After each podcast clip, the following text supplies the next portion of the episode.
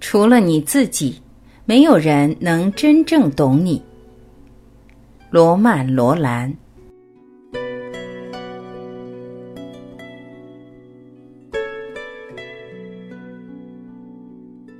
你一定有过这种感觉的：当你心事重重，渴望找个人谈一谈的时候，那个人是来了，但你们却没有谈什么。当然，谈是谈了，可是他谈他的，你开始你也试着谈谈你的，可是后来你放弃了。于是你们的谈话成了两条七扭八歪的曲线，就那么凄凉的、乏力的延伸下去。你敷衍着，笑着，假装做很投机的样子，但是你心里渴望他离去，让你静下来，静下来啃噬那属于你自己的寂寞，倒不如自己闷着的好。这是你的结论。希望别人来分担你的心事是多么愚蠢！别人不会了解你的，人人都只关心他们自己。于是你领悟到。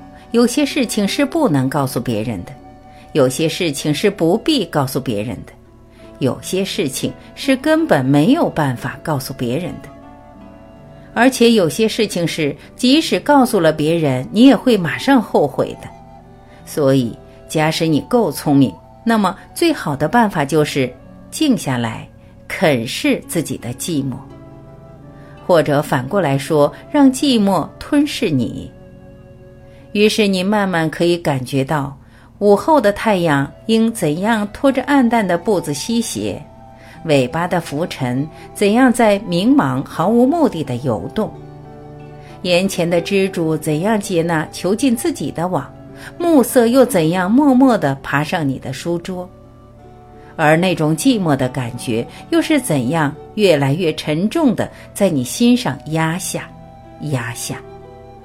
直到你呼吸困难、心跳迟滞，像一辆超重的车在上坡时气力不断的渐渐的慢，渐渐的停下。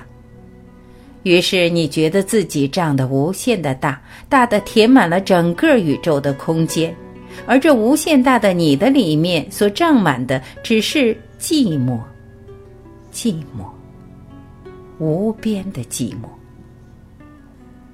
没有一声呼叫。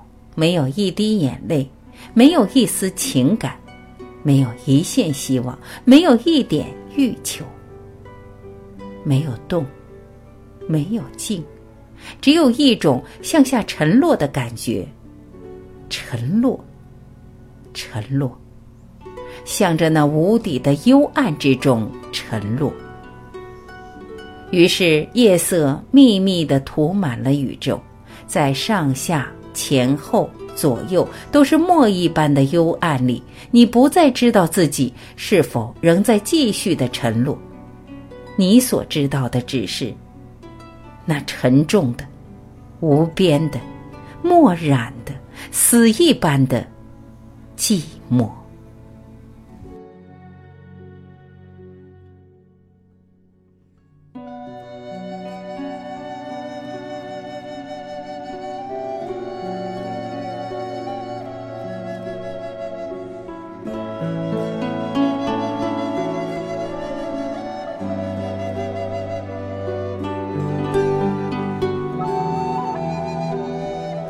感谢聆听，我是晚琪，我们明天再会。